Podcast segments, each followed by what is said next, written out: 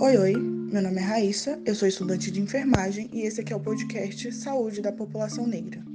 Esse é um trabalho de conclusão da matéria Pensamento Negro Contemporâneo da Universidade de Brasília, ministrado pelos professores Daniele Gomes, Jaqueline Durães e Carlos Mendes. Aqui nós vamos conversar um pouquinho sobre pontos importantes da saúde da população negra no Brasil, como, por exemplo, SUS, doenças genéticas, fatores socioeconômicos e outros determinantes sociais, assim como alguns outros assuntos de nosso interesse.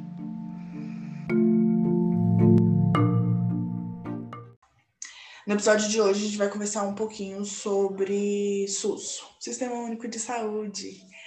Nosso queridinho aí, fofo, perfeito. É, o SUS tem como princípio a universalidade, que garante atendimento a todos nós, a equidade, que é um princípio que fala que devemos tratar diferentes pessoas com necessidades diferentes. Então, não somos todos iguais se temos questões diferentes, problemas, doenças e diversas vivências diferentes. E a integralidade, que garante atendimento completo desde o início do seu tratamento até o final, desde a atenção primária até tratamentos que exijam uma complexidade mais alta. Por que, que é importante falar de SUS quando a gente fala de saúde de população negra? Porque cerca de 80% dos usuários do SUS são pessoas negras. E aí a gente entra nessa questão de se somos os principais usuários do SUS, o SUS é feito para nós. Só que não é assim que funciona. É, a população negra ela apresenta os piores indicadores sociais, possui menor nível de escolaridade, de renda, menor acesso à saúde e serviços sociais, condições mais precárias de moradia e está inserida em piores posições de trabalho. É, tudo isso é o que a gente chama de indicador de saúde. Os indicadores de saúde, eles são pontos de partida para que a gente possa fazer uma saúde mais completa e melhor. Não tem como a gente pensar saúde sem que a gente pense em fatores socioeconômicos, porque a gente pode, só pode garantir uma saúde completa e de qualidade se a gente entender o lugar onde essa pessoa mora, a alimentação que essa pessoa tem, nível de escolaridade, para que a gente possa dar orientações que essa pessoa vá aprender e vai colocar em prática a renda dessa pessoa para a gente saber que tipo de medicamento a gente pode prescrever, se o SUS vai conseguir suprir as necessidades de medicamento dessa pessoa. E aí a gente também tem que pensar, essa pessoa, se essa pessoa tem um emprego, qual é o nível de emprego dessa pessoa, cultura, fatores psicológicos e comportamentais, além de raça e idade, principalmente o fator raça, porque ele interfere em todos os outros determinantes de saúde o acesso precário à educação ele vai se relacionar não apenas ao preconceito que vai ser exteriorizado pelos profissionais de saúde, como também na capacidade dos indivíduos de compreenderem as orientações que vão ser recebidas e participar ativamente do seu tratamento né, de saúde. A população em situação de vulnerabilidade, é, ela pode ser representada majoritariamente pela população de pessoas negras porque, como eu já disse, o racismo ele vai inserir aí, vai interferir em todos esses indicadores de saúde. E aí, no que se trata a prestação de serviços, a interferência do fator racial ele vai desde a restrição ao acesso à saúde pela população negra até a relação entre os profissionais de saúde. Então, quando a gente fala de restrição de saúde, a gente quer dizer o quê? Que onde principalmente pessoas negras estão, o SUS não chega. Então, a gente está falando de cidades interioranas, a gente está falando de zonas rurais, a gente está falando de favelas. Os principais públicos do SUS, eles estão nesses lugares e o SUS não chega aí, pelo menos não de forma qualificada. A gente tem um SUS bem precário nessas áreas e não a gente não tem um acesso tão de especialidades tão boas. Inclusive, é, a maior parte da população negra ela se reside no Nordeste, e a gente sabe que em cidades pequenas o SUS não é tão qualificado para receber, por exemplo, urgências e emergências. Existe uma ideologia presente, não só nas redes de atenção à saúde, mas também socialmente falando, que prega que pessoas negras elas são mais resistentes à dor, ou que pessoas negras têm maior resistência a doenças, ou que elas são consideradas muito fortes. Só que isso minimiza as queixas advindas de pessoas negras, ou seja, a gente negligencia. Quando a gente acha que uma pessoa é muito forte, a gente tende a não cuidar dessa pessoa, independente da área. não só na saúde, a gente pode falar isso em relações, em qualquer outro tipo de relação. Então a gente está negligenciando esse povo. Esse estigma de que pessoas negras são muito fortes faz com que o nosso acesso à saúde seja limitado. Porque se eu reclamo de dor, a pessoa pode me questionar, você não está sentindo isso. Como já aconteceu com diversas pessoas que procuraram o sistema de saúde, né? E aí, se a gente for pensar em mulheres negras que estão nesse local de racialidade e ainda sofrem pelo machismo estrutural, é, tem dados que revelam que essas mulheres elas têm menor expectativa de vida e elas têm um índice de morte por transtorno mental maior do que mulheres brancas. É, há também a prevalência e a reincidência de miomas uterinos, de realização de esterectomia, que é a retirada do útero, né, a cirurgia que vai fazer a retirada do útero, em mulheres negras, além da taxa elevada de mortalidade materna, o que seria um reflexo dos problemas de acesso e pior qualidade de atendimento para essas mulheres. Isso também precisa ser dito porque é, 90% das mortes maternas que, são, que acontecem são evitáveis, são por causas evitáveis. Então, a gente pode perceber a precariedade, mais uma vez, do sistema de saúde. Quando a gente fala de violência obstétrica, as mulheres negras elas constituem o maior número é, das mulheres que relatam ter sofrido algum tipo de violência obstétrica. É, eu tirei esse dado de um artigo e esse artigo ele fazia uma revisão de bibliografia, né? E aí nesse, na maioria dos artigos essas mulheres essas mulheres em questão tinham menor escolaridade e a maioria residia no Nordeste, o que prova mais uma vez que os nossos centros de saúde em lugares interioranos são precários. Reforçando a questão do estigma que eu falei anteriormente, é, de força de pessoas negras, isso vai impulsionar que o quê? é, a gente receba menos medicamentos e menos anestesias. Isso realmente é um fato e acontece principalmente com mulheres no processo de pré-natal e parto. Então, mulheres negras, né, durante esses processos, tendem a receber menos anestesia do que mulheres não negras. Durante muito tempo, as mulheres negras elas não tinham acesso ao número mínimo de consultas de pré-natal. De 2015 para cá, isso mudou e agora a gente tem esse número mínimo de consultas, como todas as outras mulheres. Porém, isso não está garantindo melhoria de assistência. Por quê? Porque mulheres negras ainda apresentam altos índices de anemia ferropriva e de hipertensão arterial durante a gestação, que vai evidenciar um atendimento ineficaz e que não há comunicação adequada às necessidades dessa mulher. Ou seja, a gente não está conseguindo fazer com que essa mulher participe ativamente dos processos dela de, de gestação. E aí eu acho que isso deixa muito claro as questões de como as mulheres negras que estão vinculadas ao SUS têm o seu atendimento precarizado em todas as áreas, né? De parto e de violência obstétrica. Os dados da PNAD de 2019, que é a Pesquisa Nacional de Amostra de Domicílios, vai revelar a diferença entre famílias brancas e negras. As brancas ganham 73,9% mais do que famílias pretas ou pardas, e homens ganham em média 27,1% mais do que as mulheres o que deixa mais claro ainda essa questão de quanto a relação do, da renda é, vai influenciar na, no quesito saúde, né? No que se trata da Covid-19, é, se a gente for avaliar esses casos, a gente tem um problema que é a carência de dados, porque não se faz diferenciação de raça quando você vai atender um paciente que pode estar com sintomas ou que acha que tem Covid-19 nos diagnósticos.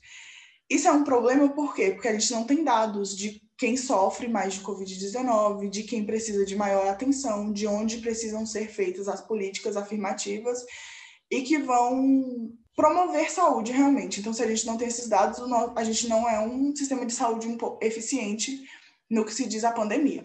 Só que a gente percebe que o quê? Que durante a pandemia, os grupos populacionais que historicamente foram negligenciados e aqueles que têm baixa proteção ao emprego e as populações sem acesso adequado ao cuidado e à saúde acessíveis, eles estão entre os mais atingidos, especialmente ao maior risco de óbito, principalmente porque a população negra é o principal grupo que apresenta hipertensão, diabetes, que são comorbidades que estão no grupo de risco para a Covid-19, além de todas as outras questões que a gente já falou, né? Falta de saneamento, falta de atenção, principalmente porque a população negra também é a principal população de rua, a principal população carcerária, é, então, principal população quilombola. Então, a gente está sempre aí nesses lugares que colocam a gente em mais risco. E aí, assim, se a gente for avaliar num contexto pandêmico, nem tudo é só problema, né? Não tem como eu chegar aqui e apontar o dedo na cara do SUS e falar o SUS não está fazendo nada. Jamais o SUS é o serviço de saúde que mais ampara a população brasileira. Temos muitos SUS dependentes que não têm acesso a outro tipo de saúde, que conseguem é, lidar bem com isso. Inclusive, durante esse contexto de pandemia, o SUS ele colocou hospitais de campanhas em vários desses lugares que não têm acesso, inclusive nas favelas. E além disso, também tem chegado aos interiores. Minha avó, por exemplo, já foi vacinada, mora no interior do Piauí e foi vacinada no interior mesmo, então tem chegado lá, não tem chegado da forma que a gente quer, mas tem chegado. Então precisa de um pouquinho de participação popular, talvez, para que essas coisas alcancem mais a nossa população. Além disso, e aí tentando mostrar um outro lado do sistema de saúde, é, o SUS funciona à base de políticas públicas, né? A maioria das coisas funciona assim. E aí, em 2009, foi instituída a Política Nacional de Saúde Integral da População Negra, a PNS-IPN. Falei rápido? Posso repetir? PSN-IPN. É, a PSN-IPN ela é um compromisso firmado pelo Ministério de Saúde no combate às desigualdades do SUS, na promoção de saúde da população negra de forma integral, considerando que as iniquidades em saúde são resultados de injustos processos socioeconômicos e culturais, em destaque o racismo, que corroboram com a morbimortalidade das populações negras do Brasil. E aí o que, que acontece? A gente pensa que é, basta o Ministério de Saúde é, fazer a política pública que a gente tem o nosso problema resolvido, mas não é assim que funciona.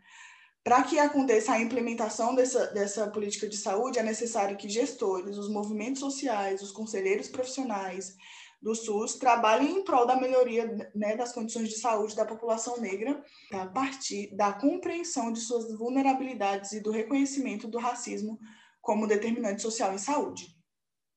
E aí a intenção realmente dessa política nacional é a promoção da equidade, que é um princípio do SUS, então percebe-se que a gente é muito negligenciado, é um povo muito negligenciado e aí precisa se tomar iniciativas.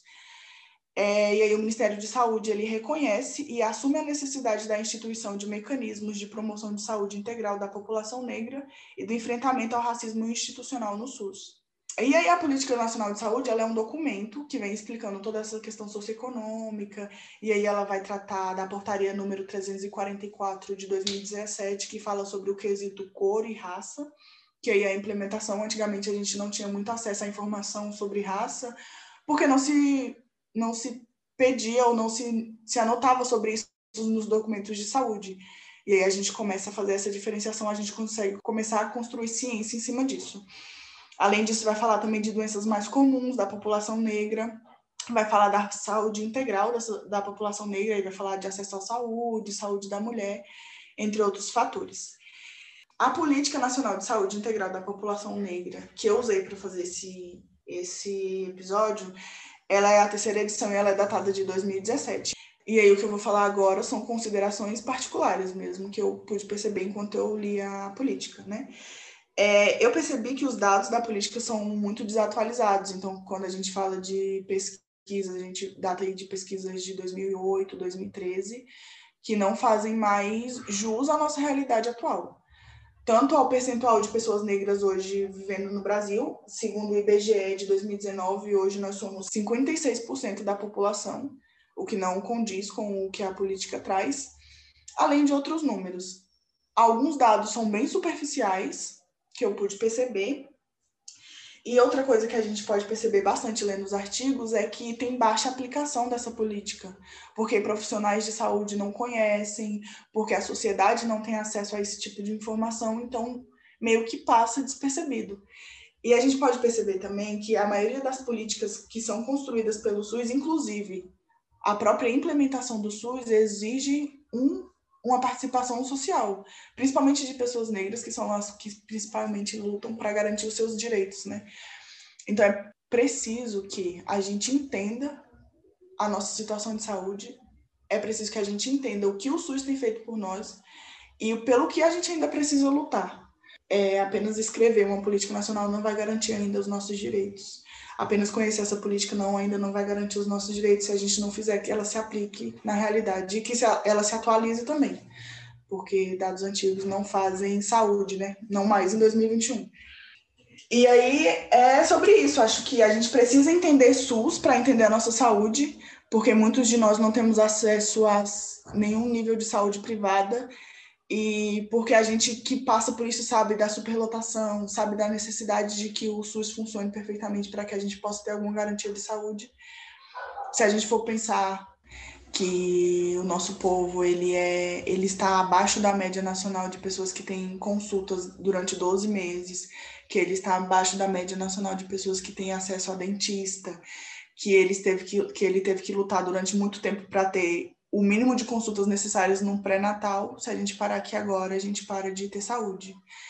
Então, é muito importante conhecer o sistema único, conhecer quem são os grupos que precisam desse sistema. É, particularmente nós que fazemos saúde somos apaixonados pelo SUS, porque é um dos sistemas de saúde mais bonitos, mas que ainda deixa a desejar quando se fala de saúde de pessoas negras, né? Ah, acho que é importante ressaltar também que quando a gente fala de saúde de pessoas negras, a gente está falando de saúde de pessoas pardas, que se autodeclaram pardas, e de pessoas que se autodeclaram pretas, porque o racismo atinge esses dois grupos específicos. E é isso, vamos valorizar o SUS. Se vacina, galera, brincadeira. É... é sobre isso, então, que a gente consiga compreender e valorizar os sistemas que nos são propostos e que a gente possa lutar pelas nossas garantias de direito. Se você me ouviu até aqui, muito obrigada. Espero que as informações tenham te ajudado de alguma forma. Queria agradecer especialmente ao meu cachorro, que me possibilitou gravar e não fez barulho durante esse tempo todo. E a minha amiga Jojo, que está aqui na edição e na gravação. A base de energéticos, sim, mas está me ajudando. Então, muito obrigada, Giovana. E até o próximo episódio.